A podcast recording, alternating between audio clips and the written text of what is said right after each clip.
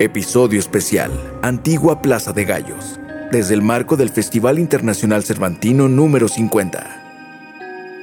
Esta tertulia es presentada por Interimagen de México, tu marca a la vista de todos.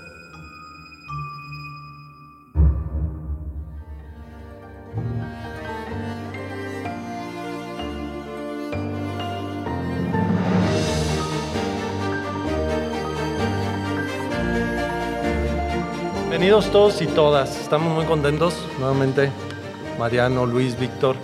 Y bueno, pues hoy estamos en vivo en el marco del Festival Internacional Cervantino y eso nos pone muy contentos.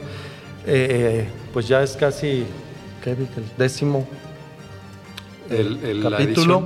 La, ah, de, la décima, sí, es sí, correcto. ya de tertulia. Entonces, bueno, pues es un gusto poder compartir con todos. Eh, pues estaremos hablándole al micrófono, a ustedes también, bienvenidos y bienvenidas. Eh, la idea de este podcast, pues es hablar de este espacio, este recinto tan maravilloso que a la entrada te deja impactado y bueno, pues estando aquí eh, iremos conociendo pues todo lo que se ha hecho, cómo se recupera, cómo surge, todos los usos que tuvo en su momento y hasta últimamente 2016 que se rescata y bueno, empieza a tomar esta forma que hoy tenemos y bueno, con todo el gusto teniendo a estos personajes tan importantes. Eh, don Mariano, bienvenido otra vez y gracias, parte del equipo de Tertulia, Luis Alegre, cronista. todos. Gracias por aceptar la invitación, Víctor. Encantado. Pues aquí estamos, aquí estamos y eh, sean bienvenidos todos y todas. Eh, yo me quiero hacer, aventar con una pregunta primero, que no es para que la respondan ellos. ¿eh? Se los vamos a dejar de tarea a, a, pues a todos los que nos escuchan, todas las que nos escuchan, además de otras preguntas. A ver, y si quieren re- responder, pues también se vale. Venga. ¿Qué tienen en común el brigadier comandante en jefe del Ejército de Operaciones contra los Insurgentes, Félix María Calleja, la soprano Ángela Peralta, el luchador Black Shadow, y todos ellos dentro de una plaza de gallos? Ahí se las dejo. Entonces, pues bienvenidos, bienvenidas. Vamos a entrar en materia. Víctor, eh, pues a darle. Muchas gracias, Raúl. Bueno, primero que nada, eh, bienvenidos. Eh, obviamente agradecer eh, primero que nada su, su presencia. Eh, justo recordar que este ejercicio, este proyecto de tertulia es básicamente una iniciativa de, divulgación patrimonial. Afortunadamente vivimos una ciudad que tiene mucha historia y las historias hay que divulgarlas, hay que contarlas para poder eh, reconocernos en ella, reconocer a sus personajes, a sus sucesos. Agradecemos al director Mauricio Aguirre, a David Moreno, obviamente el gran apoyo también del Archivo Histórico, hay que mencionarlo, al Instituto Cultural de León y justo en ese tenor, pues nada, eh, detonar, detonar esta conversación con estas dos referencias obligadas en materia de historia en la ciudad, el doctor Mariano González y Luis Alegre. Estamos... eh, eh, si las piedras hablaran, si, si las piedras nos, nos contaran, nos, nos, dijeran las historias que han ocurrido aquí, pues seguramente eh, escucharíamos cosas eh, fascinantes, interesantes. Estamos en un recinto justo, histórico, eh, un hito urbanístico de la ciudad que a final de cuentas ha colectado en este sentido muchas, muchas narrativas. Doctor Luis, eh, nos, gustaría justo empezar con, con, preguntas, es decir, hay, mucho, mucho que decir, desafortunadamente tenemos poco tiempo y hay que aprovecharlo bien. Eh, doctor Luis, eh, quien quiera obviamente tomar la, la, palabra, ¿cómo empieza, cómo empieza la, la historia de este inmueble? Doctor, ¿cuál es su devenir histórico y cuál es la importancia que tiene este recinto para la memoria leonesa? Bueno, este recinto originalmente, por lo que se conserva de la arquitectura virreinal, debe haber sido una troje, como podemos ver todavía en los arcos, que son todavía del 17, del 18. No sabemos quién era propietario del inmueble en el virreinato y mucho menos en la época de la fundación. Sabemos que los solares que se asignaron dentro de la traza y aún después determinada la traza original eh, comprendían seis solares por cada manzana, de tal manera que esta debe haber sido una fracción de dos solares, uno que da para la calle Justo Sierra y otro que da para la calle Juárez, los cuales quedaron unidos apenas a principios del siglo XX, porque originalmente lo que había sido la Plaza de Gallos fue solamente la parte del siglo XIX, que es el hotel, la parte virreinal, que son los arcos de lo que era la troje, que se ve que se conservaron, y luego la parte neoclásica, que la podemos ver allí incrustada, ya un neoclásico de principios del siglo XIX, fines del siglo XVIII, ya con la influencia clarísima de la arquitectura de tres guerras, en el, a fines del 18, principios del 19. Aquí no hubo que destruir nada para introducir el neoclásico. Simple y sencillamente se hizo un hueco en uno de los arcos barrocos y eso es muy de tomarse en cuenta porque desgraciadamente el neoclásico en México se abrió camino entre demoliciones. Para poder hacer un, retablo eh, neoclásico había que destruir el barroco. Y esa es la tragedia de muchas de nuestras iglesias como Cata, para no ir más lejos, Cata tiene dos retablos colaterales que son una verdadera maravilla y un altar mayor que es una lástima porque el neoclásico de alguna manera vino preparando el movimiento de independencia y vino trayendo los nuevos usos que ya no hablaban de la contrarreforma de la Casa de Austria, que después tuvo la influencia indígena y se volvió el churrigueresco mestizo, eh, cuya señal son, cuya, cuya huella formal, cuya impronta formal es la columna estípite. Aquí no se destruyó nada, simple y sencillamente se incrustó el neoclásico sobre el arco barroco y eso es muy interesante. Las primeras referencias que tenemos eh, datan de un permiso que obtuvo a fines del siglo XVIII eh, don Manuel José Gutiérrez de la Concha.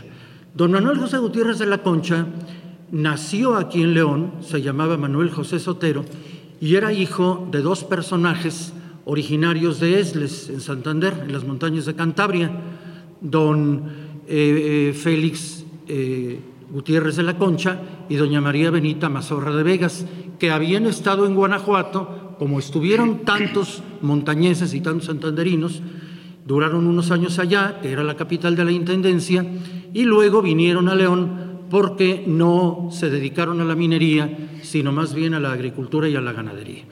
Don Manuel José obtuvo la, eh, la renta o la concesión del asiento de gallos que antes había pertenecido a un señor, don Salvador Buzo Centurione, de la familia que había sido propietaria de la hacienda de Santana y luego de la Arcina, quien lo explotó por muy poco tiempo y luego eh, lo, se le concesionó a don Manuel Gutiérrez de la Concha.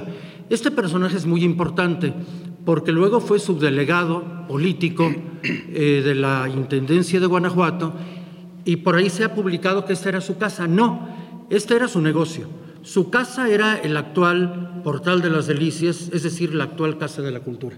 En esa época esta casa que había sido de la familia Arcocha fue después de los Gutiérrez de la Concha y tenían otras varias propiedades.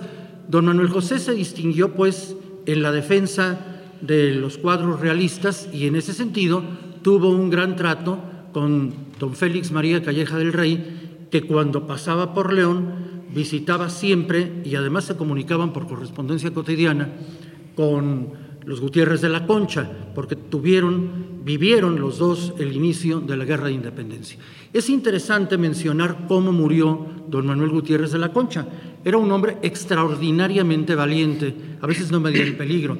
Cuando le dijeron que se acercaba una partida de insurgentes eh, por el rumbo de San Nicolás, rumbo a San Juan de Dios, él se subió a la torre de San Juan de Dios y allí lo alcanzaron las balas insurgentes y cayó muerto. Él no tenía temor a las balas, era un hombre de un valor extraordinario y decía que la Villa de León no tenía más trinchera que sus habitantes y por eso encabezó la, su vida y por eso murió a principios de la Guerra de Independencia. La familia Gutiérrez de la Concha continuó viviendo aquí hasta que poco después se extinguió y alguno que otro de sus miembros, ya con el apellido Gutiérrez de Güemes, se regresaron a Esles en Santander, pero habían dejado aquí esta, este testimonio, entre otros muchos. Él fue, según parece, quien a la hora que se le concedió el asiento de gallos, reconstruyó en neoclásico sobre el arco barroco, lo cual permite ver que lo anterior es del siglo XVIII o quizá fines del XVII y lo demás, cuando ya se utilizó para espectáculos, es completamente neoclásico, es decir, de las primeras décadas del siglo XIX. Mi querido Luis, quería, perdón, perdón que te robe la palabra, justo eh, ¿por qué pensar, por qué León necesitaba un palenque de gallos? O eh, este, estamos en un, inmueble que, nos trae justo en un ambiente festivo. ¿Por qué León necesitaba un palenque de gallos? Creo que, la, que, el primer punto es la prosperidad que hay en León en ese momento y, este es un reflejo. El que se construyera esta plaza es el equivalente hoy a que se construyera un estadio de fútbol. Estamos hablando que el que las peleas de, las de gallos era pues la diversión como, como la más nutrida y la más popular en, en, toda la Nueva España y se jugaban en las propias fiestas o clandestinamente, pero era como la gran diversión.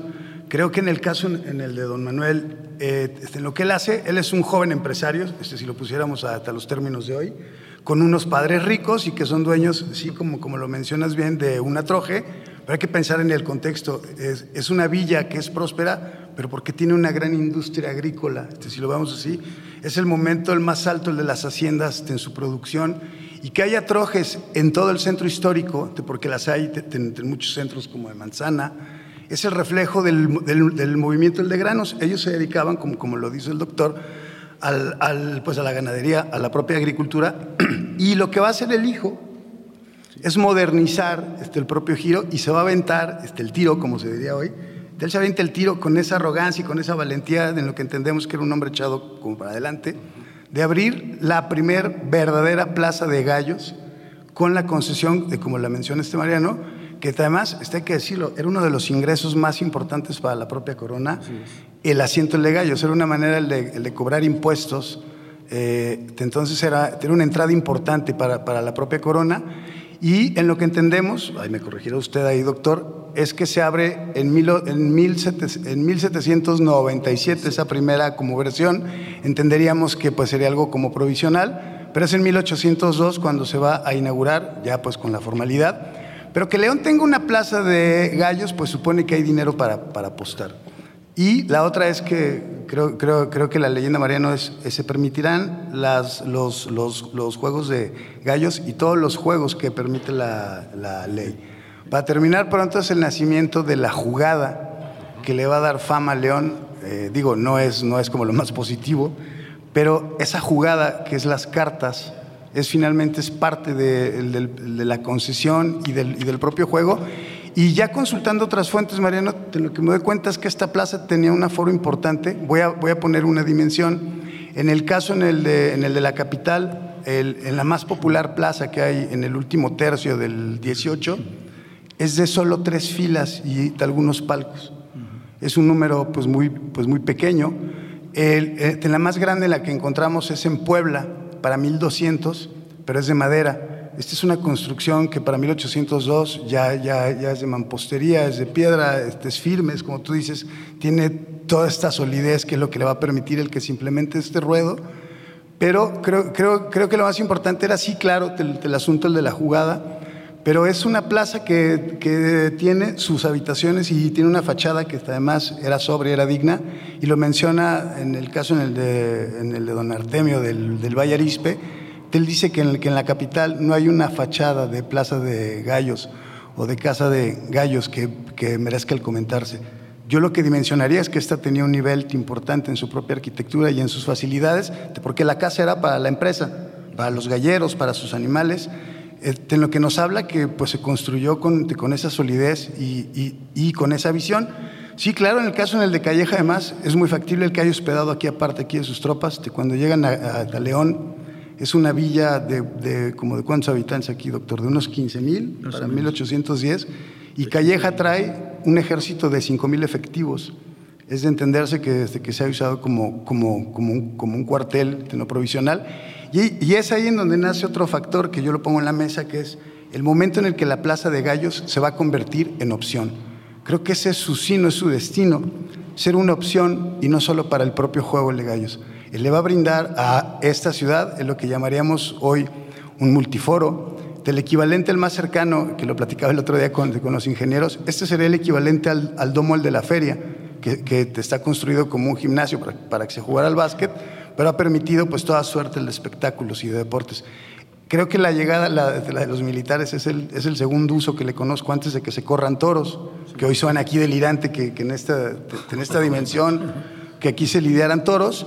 Pero a lo que voy es que eso es lo que va a marcar y esa es la impronta real en esta plaza. Es una opción para que sucedan aquellas cosas que o no tienen un foro ideal, un escenario ideal, o simple y llanamente porque los otros foros, porque no se prestan para los espectáculos o para las, o para las diversiones, y se va a convertir en el recinto que le va a dar salida justamente a muchos espectáculos, a muchas disciplinas y a muchas cosas que asombrarían en ese tiempo. Se me viene a la mente, pero no me acuerdo exactamente de la fecha, del primer carrusel en León y se instaló aquí en este ruedo y fue un éxito en donde, este, en donde literalmente hay una denuncia porque no se van a dormir o sea, hay gente que sigue formada porque lo que quiere es subirse a los caballitos.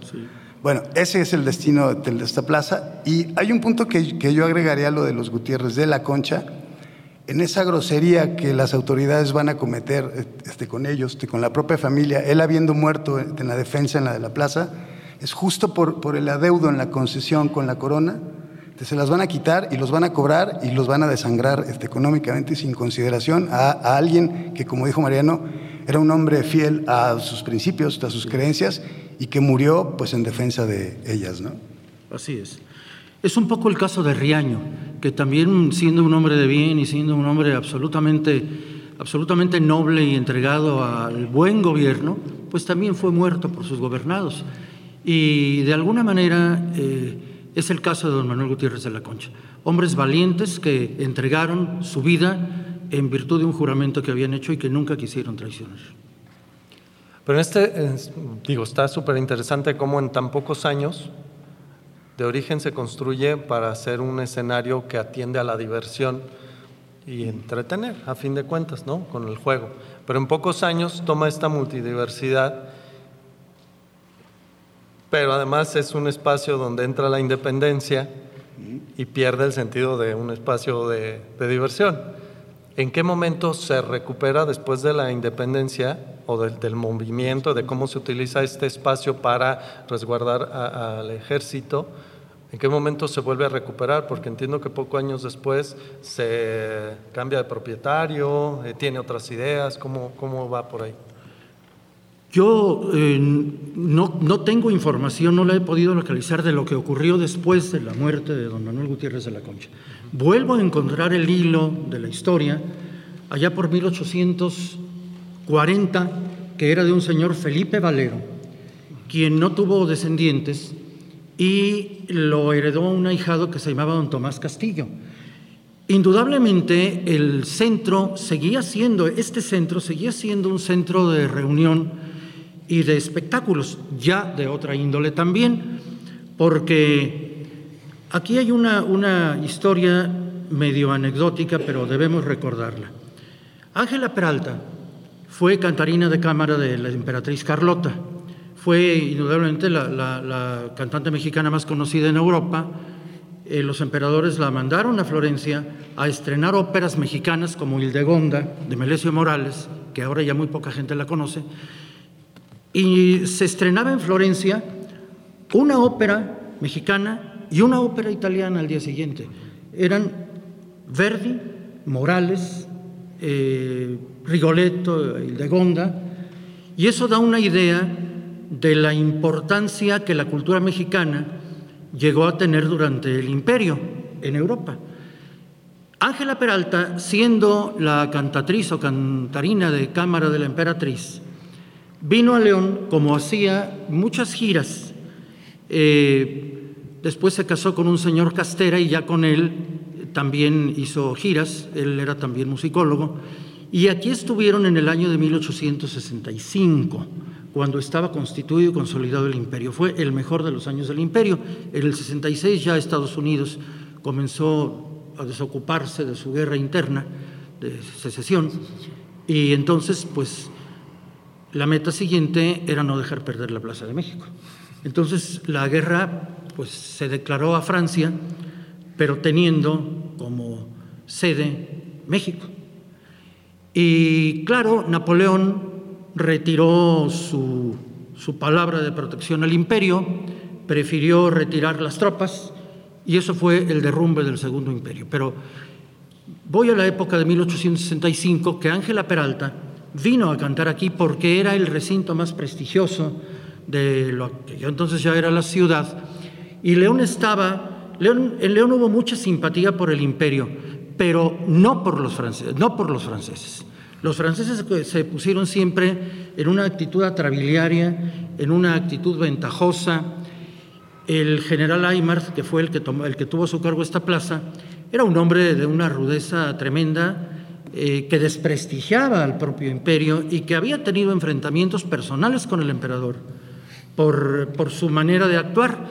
Y vino aquí a León y se adueñó del, agua, toda el agua potable de la ciudad de León, que este, estaba en botellones, mucha de ella, se, se la eh, secuestró el general Aymar para sus tropas, y entonces don Ildefonso Portillo, que era el subprocurador del imperio, eh, le reclamó al general Aymar y Aymar lo trató muy mal. Esto hizo que los franceses pues no fueran bien vistos, no fueran bien vistos en León los austríacos y el imperio, sí, los franceses no. Y aquí estaba cantando Ángela Peralta cuando alguien del público, sentado quizá donde están ustedes, eh, le lanzó una injuria eh, relativa al árbol genealógico inmediato consanguíneo materno del general Aymar y él, él, lo entendió lo que decía. Entonces dijo, ¿qué tildit? Le dijo, uh, preguntó qué dice y le dijo a Ángela Peralta que su presencia será siempre bienvenida, bienvenida a esta ciudad y a este recinto general.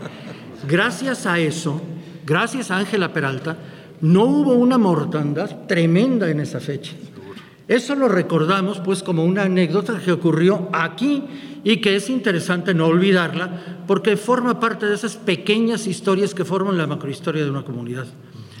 Y bueno, eh, una vez construida eh, la plaza y su espacio teatral, comenzó con el eh, jefe político que sucedió al imperio, que fue el general Octavio Rosado. Maravilloso. espléndido. Comenzó entonces la idea de formar una escuela de instrucción secundaria, concluir la calzada y hacer un teatro por el éxito que tenía la Plaza de Gallos, sobre todo por una circunstancia. la visita de Ángela Peralta creó una enorme afición por el bel canto. Tan es así que el maestro Miguel Álvarez, que era un director de coros, compositor y maestro en el Colegio del Estado de Guanajuato, fue invitado a establecerse aquí y aquí formó coros muy buenos y formó algunas sopranos como Virginia Galván de Nava, eh, por ejemplo, que luego fue becada para, para cantar, en, eh, para aprender en Berlín por don Porfirio Díaz, quien la admiraba mucho. Ella se casó con el maestro José Nava, que también se dedicaba a la música, Antonia Ochoa de Miranda, que también fue una excelente cantante, surgió precisamente de la escuela que había formado Miguel Álvarez a raíz de la inquietud que en León dejó Ángela Peralta. Entonces la, historia de este recinto está muy vinculada con todos los acontecimientos culturales del 19 y sabemos que en León la vida cultural del 19 era extraordinaria porque imagínense ustedes, sin ser ni puerto ni frontera, tenía más de 20 imprentas, eh, una ciudad pequeña con 20 imprentas que no era puerto ni frontera ni capital, bueno, pues Evidentemente, el ser sede diocesana, que también se creó en 1864, contribuyó muchísimo a la difusión del pensamiento aristotélico tomista, como también la escuela secundaria lo hizo con el positivismo.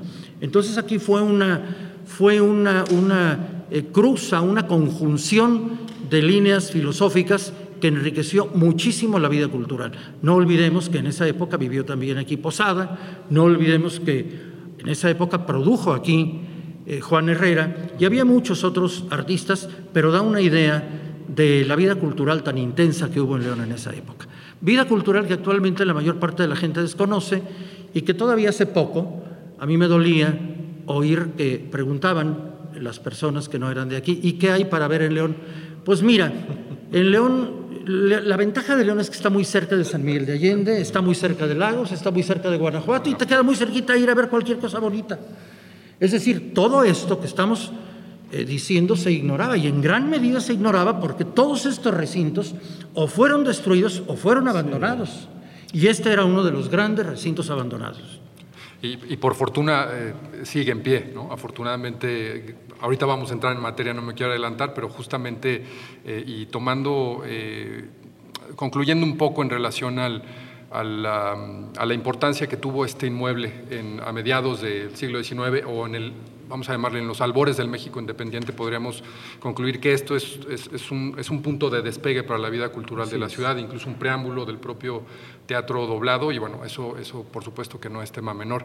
Eh, doctor eh, Luis, eh, quisiéramos entender el suelo que, que estamos pisando, entender el, habitáculo en el cual estamos, estamos hoy congregados y, y, que nos pudieran explicar un poquito, digamos, en términos de infraestructura, entender por qué este corredor, por qué, por qué la, la, finca era contigua, es decir, atravesaba prácticamente la cuadra, por qué el redondel, por qué el hotel, eh, tratar un poco de entender cuál, era la dinámica de la vida social y festiva, en este caso el recinto Luis, doctor. Bueno, en el, en el caso de las propias plazas en las de Gallos, eh, en lo que he leído en otras obras, en lo que me encuentro es que hay, una constante y es justo eso, el que nacen en el corazón en el de la manzana, en un, al interior al de una finca, pero se concentran más en lo que está dentro, en lo que sería el, propio ruedo, eh, que, lo de las fachadas o lo de las instalaciones. Creo que en el caso, en el de, en el de León, específicamente hablando, bueno, creo que el volumen, el de la propia troje, es lo que va a permitir el que, el que cobre estas dimensiones en el aforo, en el ancho del, del propio ruedo, que para los gallos es bastante ancho, o sea, es bastante grande. Eh, pero, pero por el otro lado, y, es, este, lo que decía, en el momento en el que se convierte en la alternativa para que aquí sucedan eh, este, cosas que, que, aún no existen, quiero ponerte el caso de los toros. Digo, así como los gallos es la gran diversión en lo popular, el, el otro gran espectáculo es las corridas de, de, toros. León aún no tiene una plaza en ese momento, en, los, en la primera mitad del, del, del 19. ¿Y qué va a pasar? Pues que la de gallos es la opción para que se lidien toros, ¿no? Eh, ahorita me viene a la mente una referencia, mi doctor, de, de 1832 para que se jueguen toros. Ya, ya en el caso de los toros, ya, o sea, asociados a la fiesta, a, la de, a las fiestas patronales, a las del 20 de, enero. Pero por el otro lado, este lo que comentaba, todos los espectáculos que van a ir llegando con la modernidad del, del 19, que, que no es poca cosa, esta es la segunda opción. Y lo que menciona este Mariano del, momento en el que está aquí Ángela Peralta y lo que tiene que ver con las instalaciones, hay un punto importante, este Víctor. Creo ahí, doctor, es el momento más alto antes de que se construya el, el, propio teatro. Es muy simbólica esa presentación porque estamos hablando de, si lo pusiéramos a, a los términos de hoy, de una estrella que es popular, es querida y viene a León y obliga en algún sentido a que se reconfigure el propio escenario para estar a la altura de, un artista así. Y a mí me parece, Mariano, que lo que va a lograr de esa presentación es cobrar conciencia, como tú lo decías, de que no teníamos un teatro.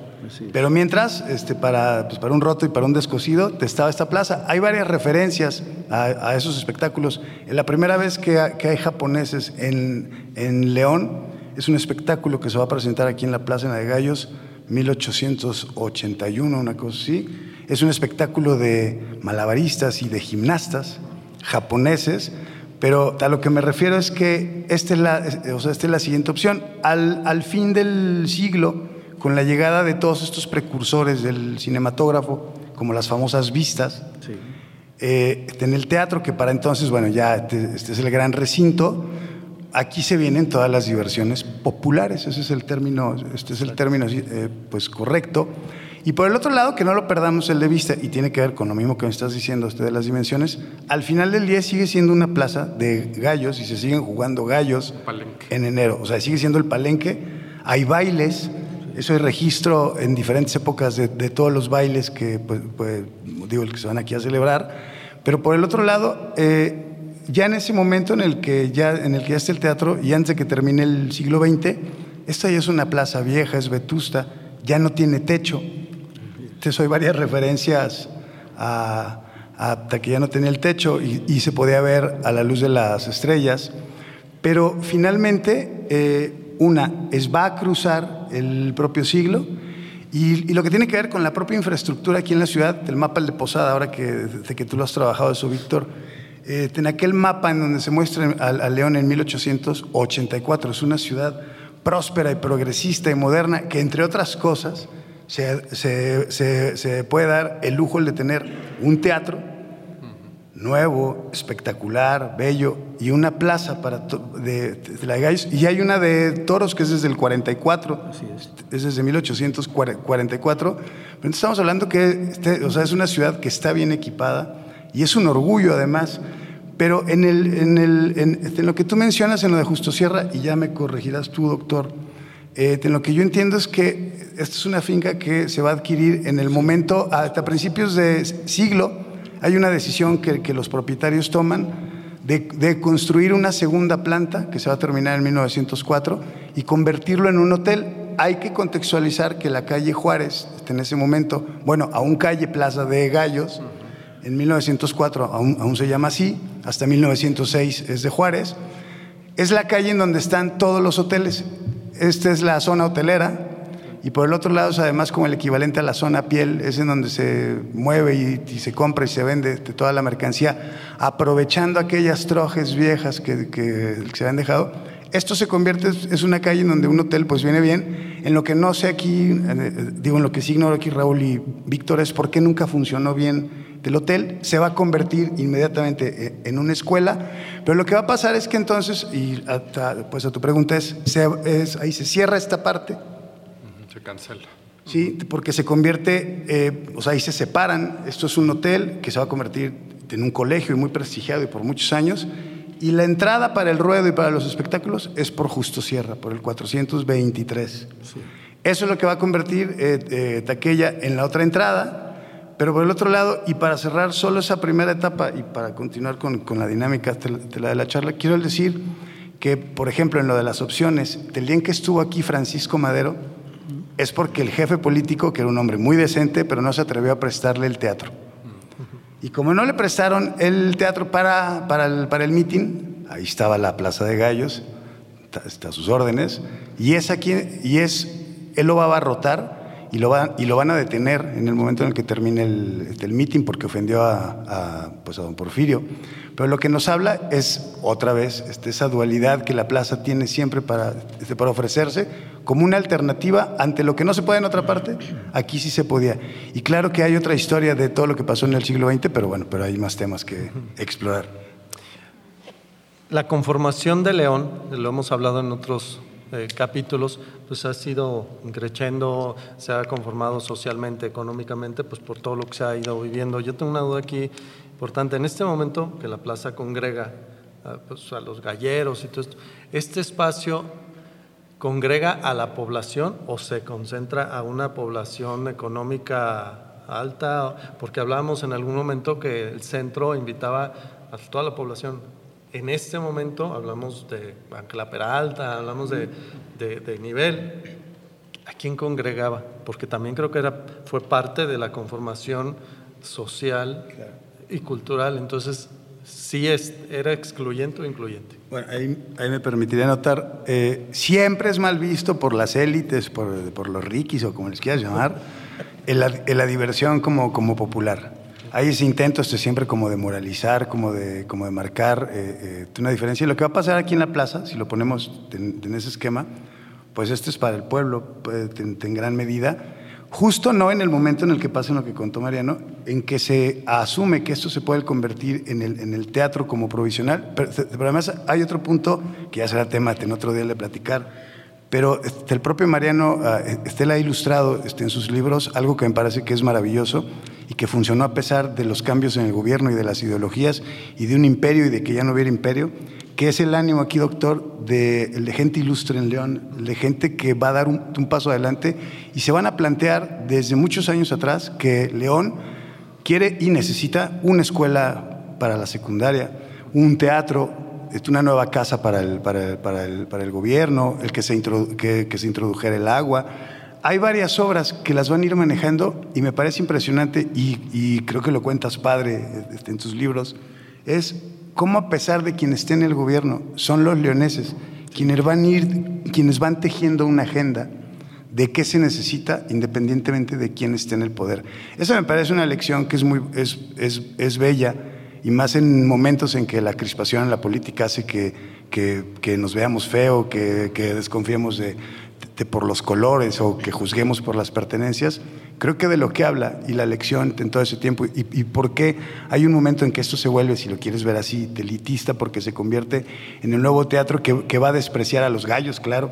Eso es un punto importante, eso sí lo vi. Cuando, cuando esto se convierte en, en, en el teatro, antes de que haya el doblado, y cuando viene Ángela Peralta, eh, los gallos están expulsados, por así llamarlo, y se juegan, como se jugaba en buena parte del país, en las calles. Esa es la gran tradición, es, jugarlo en las calles, eh, se cierran, hacen un, ruedo. Y la otra sí es un tema importantísimo, el de quienes vienen a las peleas a las de gallos. El, los galleros es, es, gente adinerada porque no es fácil, no es, no es, no es un entretenimiento eh, como barato, pero la otra es las apuestas quienes se van a congregar aquí es gente acaudalada, porque vienen aquí a jugar, pero nada más que, que lo que lo democratiza en una ciudad como León, que además hay que subrayarlo, la mayor parte de su gran historia es una ciudad que es tolerante, que, que, que no necesariamente es clasista, que va a convivir y que va a combinar a los recién llegados con, con los de toda la vida. Y me parece que este es un buen ejemplo porque, claro, este, el teatro era algo mucho más imponente, Mariano. Sí. El teatro sí, sí, sí, sí era algo que a lo mejor que no era aparentemente como para todos, pero la plaza, y yo vuelvo a, hasta subrayarlo, tiene ese carácter de, como lo dijo este Víctor, de ser un sitio festivo. A la buena, a la mala, inmoral o moral, eh, para, para, chicos o para grandes, este es un sitio que va a remitir a eso, a, o sea, a lo festivo, y me parece que en el siglo XX eso se va a exacerbar, y creo que de eso van a que platicarlo. Pasó exactamente lo que ahora pasa con el Teatro del Bicentenario el teatro doblado pasó a, un segundo lugar. Ahí está, se le da mantenimiento, se le cuida, pero ahí está. Sin embargo, la calidad de los artistas que se presentan en uno y en otro ha cambiado. Antes se presentaban en el, en el teatro doblado, ahora en el del Bicentenario. Aquí es muy importante, creo yo, tener en cuenta dos circunstancias. Una, la población de León creció de una manera desmesurada, porque la, hasta se le llamó primero Villa y luego Ciudad del Refugio, porque León era una ciudad que se mantenía sola. León fue cabecera de alcaldía mayor hasta que vinieron las reformas borbónicas en 1789.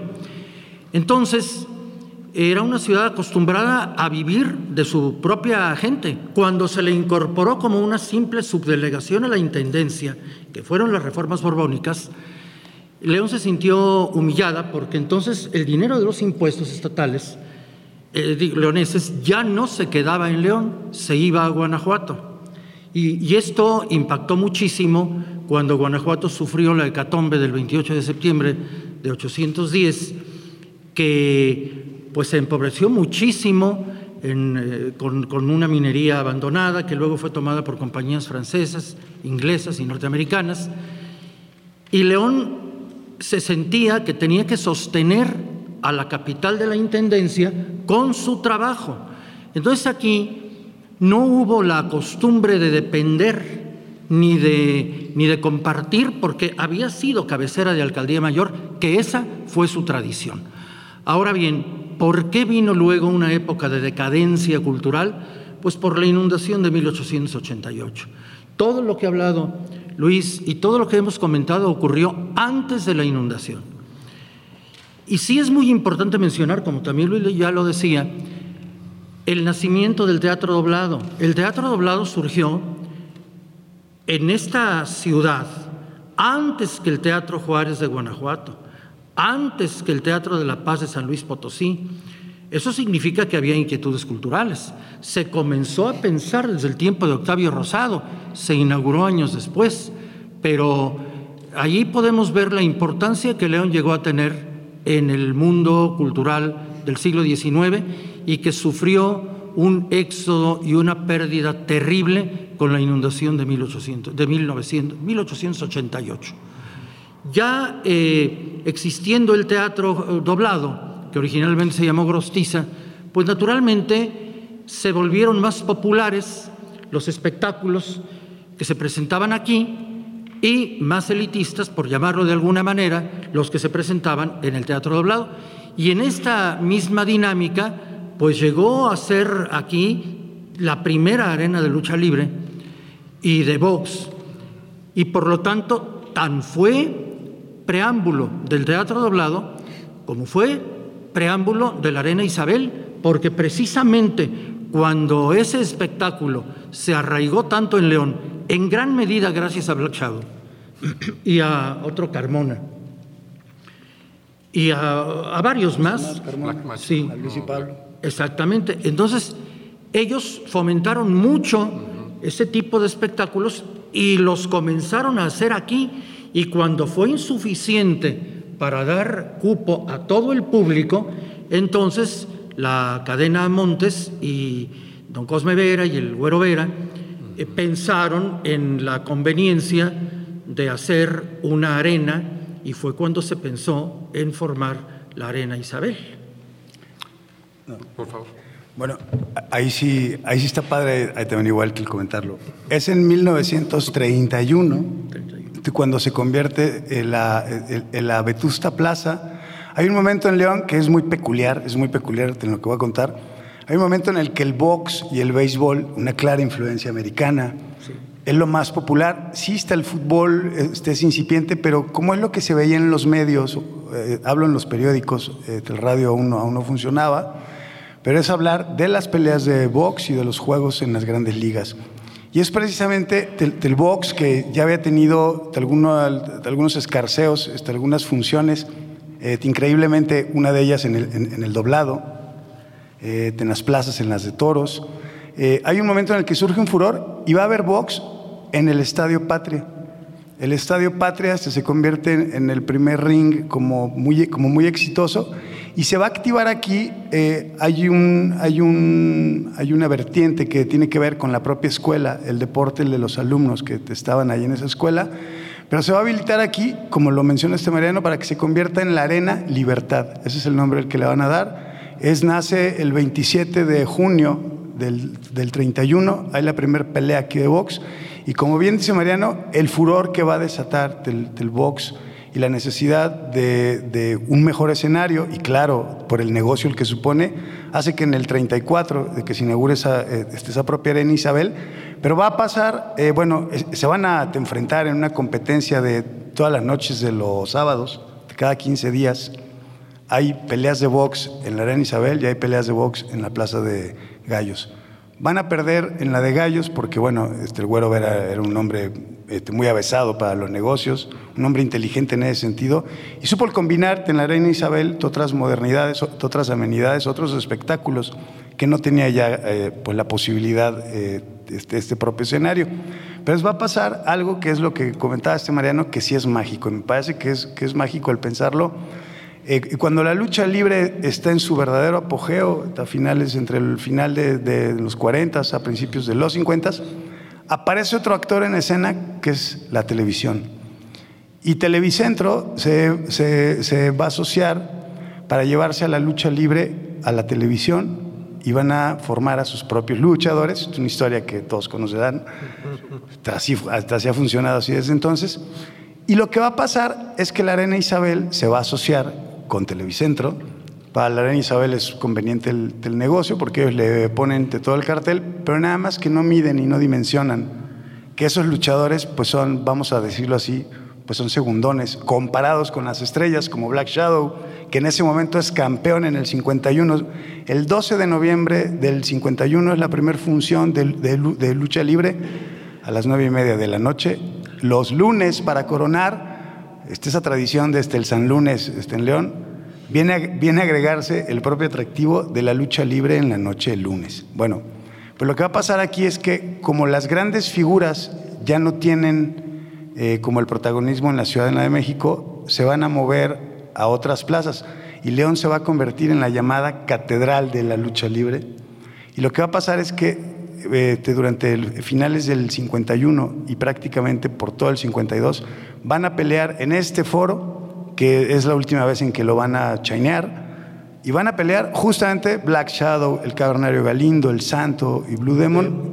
Y no una vez o dos veces. Es cada 15 días hubo lucha libre de gran nivel. El mejor nivel. Y era en un lugar que se había inaugurado en el virreinato para jugar gallos. Eso me parece a mí que es parte de la magia que tiene este recinto, de ser siempre esa segunda opción, de, de ser una alternativa y de brindarte esa alternativa. Luego ya se arreglaron entre los grandes luchadores de Televicentro, y ese es ahí, es el, el, el que parecía el final de, de esta plaza. Y, y, me remito, este Mariano, a los que la pudimos ver este, en ruinas, está abandonada, incomprensible, a las autoridades que algunos vieron pero no pudieron, hay quienes lo vieron y sí pudieron y sí lo hicieron, pero parece increíble hoy y me parece que es digno de mencionarse que estemos hablando que en esta plaza sea sede del Festival Internacional Cervantino, del propio FIAC, que hay aquí reuniones que hoy parecerían citas impensadas, improbables, y podamos estar aquí en una obra que además, eso sí, muy a la leonesa, está a medias, este, todavía falta el dinero para que se termine, pero es pian pianito, aquí todo es pian pianito. Pero finalmente estamos aquí y me parece que es de agradecerse a una a quienes propiciaron que, que, que sucediera esto. Pero por el otro lado, y la parte, la más importante, creo es que si ya está abierta y ya es de todos, es verdaderamente podamos como, como apropiárnosla. Y, y Cobre eh, va en un excelente camino, eh, ese, eh, ese, mismo espíritu, el de diversidad, ser, ser pues una alternativa. Y lo más importante, y es, es lo último a lo mejor que yo diría, es, para mí es un orgullo como, como, como, como ciudadano en León que tengamos dos foros, dos foros del siglo XIX en activo y jugando en el primer mundo, en el primer mundo el de la oferta eh, o sea, cultural y de quienes y, y, de quién asisten a ello. Del doblado y la de gallos son del 19 y León es la única ciudad en todo el país que se permite ese lujo. Es totalmente cierto. Y a, aparte de ser preámbulo del teatro doblado y de otros lugares importantes, de la Arena Isabel, pues también lo es de la Plaza de Toros que estaba donde luego estuvo el Cine Coliseo, porque cuando este lugar fue insuficiente para lidiar toros, entonces el charro mexicano, don Celso Gutiérrez Pacheco, eh, construyó su Plaza de Toros y pues su origen había sido también el interés que hizo despertar la, eh, la Plaza de Gallos. Pasa luego a transformarse en hotel y en escuela. ¿Cómo fue esto? Porque eh, compró la Plaza de Gallos a fines del siglo XIX, pero la siguió rentando para los mismos efectos la señora Sebastiana Romo Ayala, cuyos hijos fueron la conocida familia Hernández Romo, de los dos hermanos Hernández Romo, don Atanasio fue un extraordinario maestro que no solamente se dedicó a enseñar, sino a organizar para bien el gremio de los maestros en todo el municipio y no alcanzó a extenderse más porque las actividades de enseñanza no se lo permitieron. Y se fundó aquí su colegio, que todavía se llama La Paz, aunque ya no está ubicado aquí, y también un hotel que no tuvo mucho éxito porque ya los espectáculos habían casi desaparecido. Entonces el hotel ya no tuvo el éxito que se pensaba y se le dio la vocación de escuela, el colegio de don Atanasio Hernández Romo. Eh, la propiedad seguía siendo, por herencia testamentaria de su madre, de él y de su hermano don José. A partir de allí comienza una verdadera eh, de, circunstancias jurídicamente muy difíciles. Algunos de los Hernández Romo hicieron testamento, otros no lo hicieron, se acumularon las sucesiones testamentarias con las intestamentarias, los dos se casaron con personas de apellido Hernández y las dos familias en dos, tres o cuatro generaciones, todas tuvieron nombres bíblicos. Tobías, Esther, Sara, etcétera todos, en las dos generaciones y eran de apellido Hernández Hernández. Entonces, claro que no había notario que viera viable este, eh, desentrañar aquella terrible madeja. Y por fortuna, aquí se contó con la actitud verdaderamente generosa de la maestra Sarita Hernández Sánchez, hija de don Atanasio Hernández Romo. Una persona cuya, cuya generosidad eh, pues concitó la confiabilidad de ella para ser ella, reunirse en ella los caracteres de coheredera, sesionaria, eh, apoderada de todos sus familiares. Y ella me pidió que procurara yo que la finca no se perdiera, que ellos estaban dispuestos a darla en un precio más o menos accesible. Yo desde hace aproximadamente 20 años, no más, más de 20 años, comencé a hablar con cuanto presidente municipal eh, llegaba y veían, eh, pues naturalmente, pues ellos mandaban hacer su cálculo de probabilidades con los directores jurídicos de la presidencia. Y como pues tampoco era una cosa que políticamente redituara, pues realmente no, no les interesó. Pero hubo allí un espacio luminoso y allí no fue iniciativa mía. La licenciada Bárbara Botello, aquí presente, eh, que fue mi alumna y a quien le tengo un profundo respeto y cariño, ella me habló, de ella salió y me dijo, ¿habrá manera de rescatar la Plaza de Gallos? Después supe que ella en tacones e impecable anduvo asomándose por aquí, pero no se podía, como decía mi madre, no se puede entrar ni a brincos. Yo traté de entrar, no se podía. El día que entré salí todo espinado. Todo esto no se veían ya los arcos, ya no había techo. Eh, aquello estaba cubierto de maleza, con nidos de arañas. no había piso. No había piso. Era una cosa terrible. A Bárbara no la dejaron entrar, entonces se fue por la azotea del Hotel Sarquís, que está aquí contigo, y por ahí vio lo que se podía hacer con la Plaza de Gallos. Inmediatamente sintió pues la responsabilidad histórica de su salvación. Y gracias al empeño y a la visión de ella, se rescató la Plaza de Gallos, eh, con algunas, algunos tropezones jurídicos que pues nos asustaron mucho. Por ejemplo, el hecho de que había Saras, Esteres, eh, todo lo que se puede imaginar de nombres judíos con los apellidos Hernández Hernández, pero no solo eso, sino que además los notarios que vieron las sucesiones y las escrituras expidieron los testimonios, pero no firmaron los protocolos. Entonces, a la hora de solicitar la escritura, pues la escritura no tenía ningún valor porque el protocolo no estaba firmado. Por gracia de Dios y por empeño de Bárbara se logró rescatar el edificio pero el mérito realmente es de ella.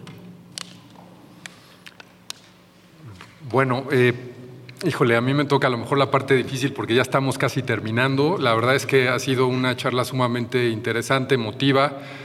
Eh, esta última parte, por supuesto que usted apunta, es sumamente eh, fundamental porque nos, nos, muestran, es decir, su generación nos lega a la nuestra un ejemplo de que justo, eh, como dicen los alemanes, eh, queriendo todo se puede, ¿no? Es decir, al haber voluntad siempre hay un camino. Afortunadamente no estamos hoy en un estacionamiento, eh, estamos, estamos en una plaza que está viva. estas piedras siguen en pie y no solo siguen en pie, siguen hermoseadas y, bueno, lo, que falta. Raúl, no sé si quisieras este, cerrar el, capítulo. Gracias, estoy así casi Me encanta que cada que terminemos un programa nos queda una invitación. Eh, eh, después de escuchar toda esta, esta trama de, eventos y de cómo nos hemos ido construyendo como, pues como leoneses, nos lleva al 2016, donde la licenciada Bárbara impulsa. Hoy estamos, pues bueno, en este rescate que dice Luis, pues todavía le falta, ¿no? Y dijiste algo, Luis, que me encantó, que los leoneses y con la voluntad de los leoneses las cosas han ido sucediendo. Hoy esta invitación es para todos nosotros leoneses que tenemos que impulsar a que algo suceda aquí. Ahorita que recorríamos, decíamos, sí, pues, ¿por qué no hay nada? es un cascarón. Entonces sí, eh, sí pedimos, sí, sí, sí creo que es importante, bueno, nosotros como proyecto de tertulia, invitar a todos y todas a decir, pues está este espacio que es tuyo y es nuestro y qué queremos que suceda con ello. ¿Y a quién queremos invitar? Porque aquí ha habido muchos invitados. Así como Ángela Peralta, ahorita van a cantar Mariano y Luis. No degeneremos el recinto. Este, entonces, bueno, cierro con eh, pues esto de no podemos abrir preguntas porque el tiempo aire es caro y los patrocinadores pocos, así es que gracias a todos y todas, esperemos que lo hayan disfrutado. Síganos en nuestras redes y nuestra página. Gracias, buena tarde. Tertulia. ¿Quieres seguir descubriendo la verdad detrás de la historia? Síguenos en Facebook e Instagram como tertulia.podcast y en nuestro sitio web como tertuliapodcast.mx.